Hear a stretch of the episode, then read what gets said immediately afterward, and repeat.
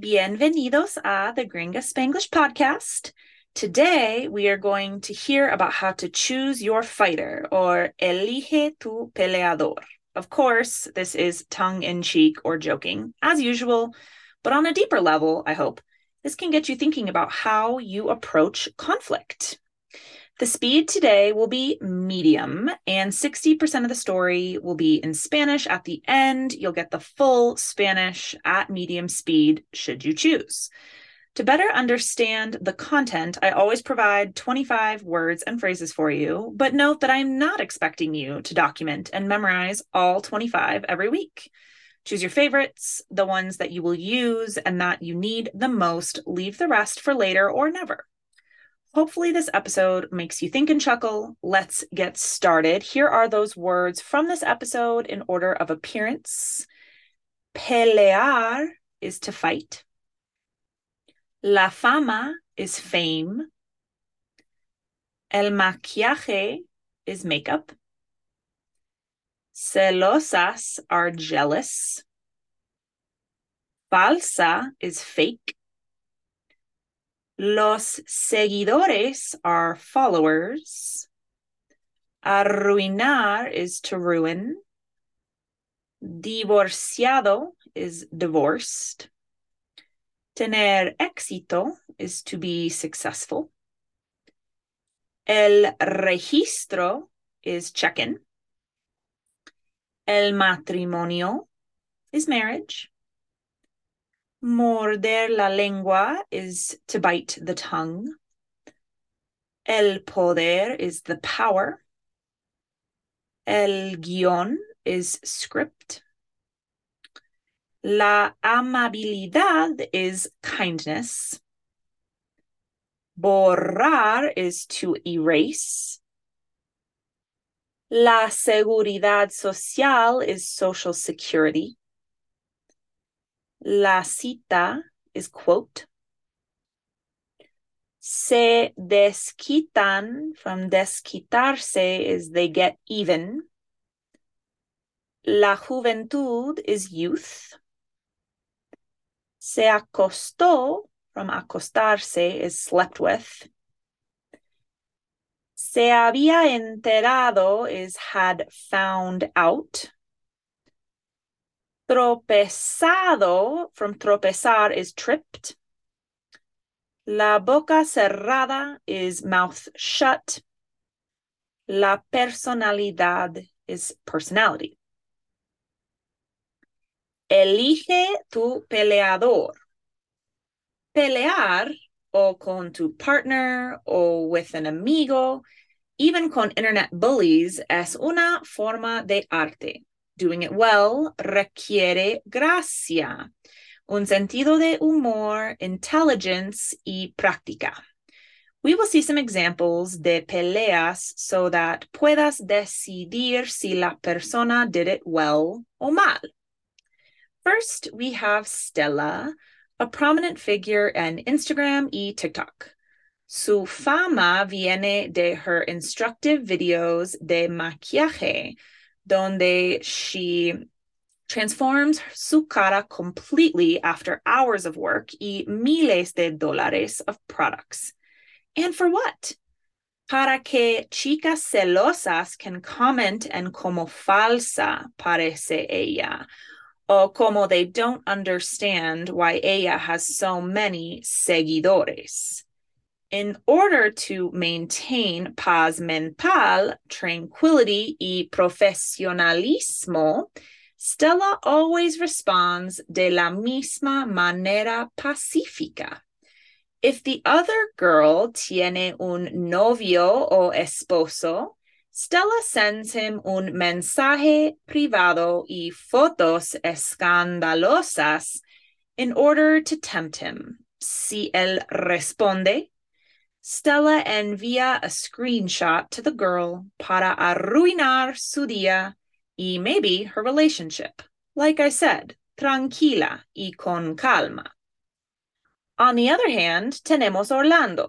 Orlando es divorciado y ahora he finds himself in una relación nueva.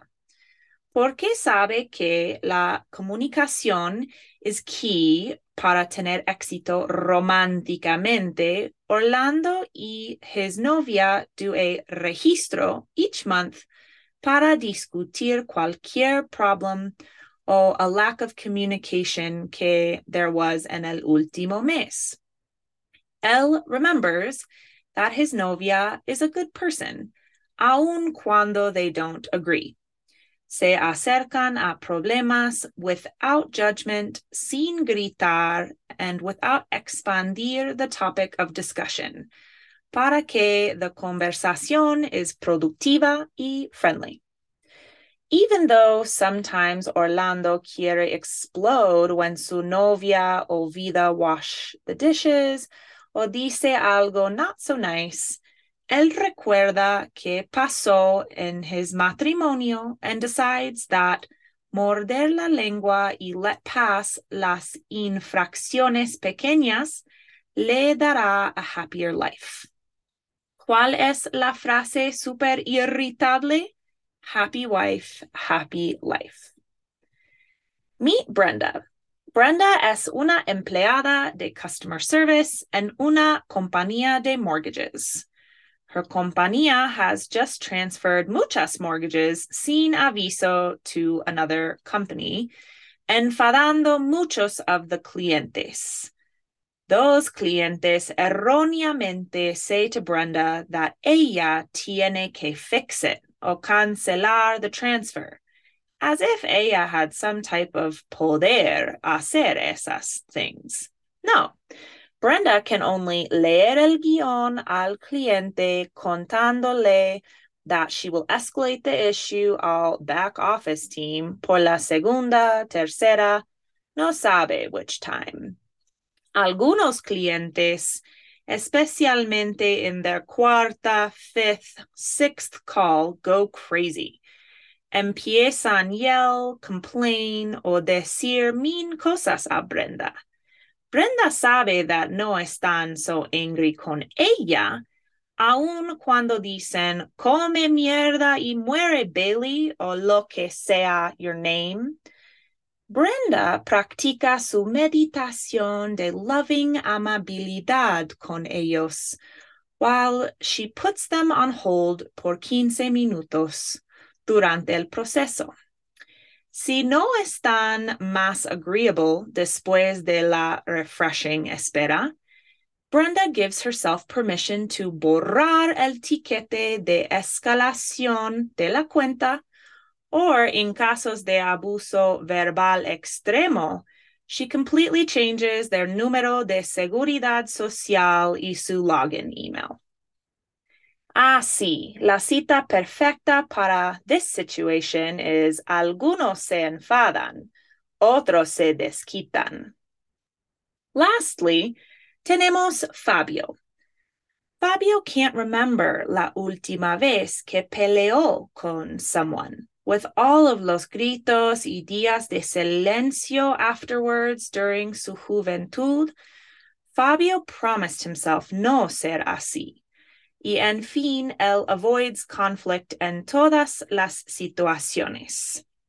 Cuando his dear friend se acostó con his girlfriend, Fabio decidió que tal vez preferiría to be single anyway y stopped contacting a su amigo. The lovers solo podían asumir que él se había enterado. One night in the bar, un desconocido borracho pushed Fabio por allegedly haberlo tropezado. Pánico invades the thoughts del pobre Fabio, haciéndole disappear al baño cuando the barbarian le pidió, take this outside. If Fabio tiene an unpopular opinion o está ofendido por algo, he takes the path de menos resistencia with la boca cerrada. Well, ¿cuál personalidad eres tú? Are you an Orlando, Brenda, Fabio, or Stella? This is a great point to jump off if this was a tricky episode to follow. Your brain got exposed to a lot of Spanish or English, so well done. However, if you are ready for the story in Spanish, still at medium speed, it is starting now. Elige tu peleador. Pelear o con tu pareja o con un amigo, aun con los matones del Internet, es una forma de arte. Hacerlo bien requiere gracia, un sentido de humor, inteligencia y práctica. Veremos unos ejemplos de peleas para que puedas decidir si la persona lo hiciera bien o mal. Primero tenemos Stella, una figura prominente en Instagram y TikTok. Su fama viene de sus videos instructivas de maquillaje donde ella transforma su cara completamente después de horas de trabajo y miles de dólares de productos. ¿Y para qué? Para que chicas celosas puedan comentar en cómo falsa parece ella y cómo no entienden por qué ella tiene tantos seguidores para mantener paz mental, tranquilidad y profesionalismo, Stella siempre responde de la misma manera pacífica. Si la otra chica tiene un novio o esposo, Stella le envía a él un mensaje privado y fotos escandalosas para tentarle. Si él responde, Stella envía una captura de pantalla a la chica para arruinar su día y tal vez su relación. Como dije, tranquila y con calma. En otro lado tenemos Orlando. Orlando es divorciado y ahora se encuentra en una relación nueva porque sabe que la comunicación es clave para tener éxito románticamente. Orlando y su novia hacen un registro cada mes para discutir cualquier problema o falta de comunicación que hubo en el último mes. Él recuerda que su novia es buena persona, aun cuando no están de acuerdo. Se acercan a problemas sin juzgamiento, sin gritar y sin expandir el tema de la discusión para que la conversación sea productiva y amigable. Aunque a veces Orlando quiere explotar cuando su novia olvida lavar los platos o dice algo poco amable, él recuerda qué pasó en su matrimonio y decide que morder la lengua y dejar que pasen las infracciones pequeñas le dará una vida más feliz. ¿Cuál es la frase súper irritable? Esposa feliz, vida feliz. ¿Conoce Brenda? Brenda es una empleada de servicios al cliente en una compañía de hipotecas. Su compañía acaba de transferir muchas hipotecas sin aviso a otra compañía, enfadando a muchos de los clientes. Esos clientes erróneamente dicen a Brenda que ella tiene que resolverlo o cancelar la transferencia, como si ella tuviera cualquier tipo de poder hacer esas cosas. No, Brenda solo puede leer el guion al cliente contándole que ella escalará el asunto al back office team por la segunda, tercera, no sabe cuál vez. Algunos clientes, especialmente en su cuarta, quinta, sexta llamada, se enloquecen, empiezan a gritar, quejar o decir cosas brutas a Brenda Brenda sabe que no están tan enojados con ella, aun cuando dicen come mierda y muere Bailey o lo que sea tu nombre. Brenda practica su meditación de amabilidad amorosa con ellos, mientras que les ponga en espera por 15 minutos durante el proceso. Si no están más agradables después de la espera refrescante, Brenda se da permisión a sí misma borrar el tiquete de escalación de la cuenta o, en casos de abuso verbal extremo, cambia completamente su número de seguridad social y su email para el acceso. Así, la cita perfecta para estas situaciones, algunos se enfadan, otros se desquitan. Últimamente tenemos Fabio. Fabio no puede recordar la última vez que peleó con alguien. Con todos los gritos y días de silencio después durante su juventud, Fabio se prometía no ser así y en fin, él evita conflicto en todas las situaciones.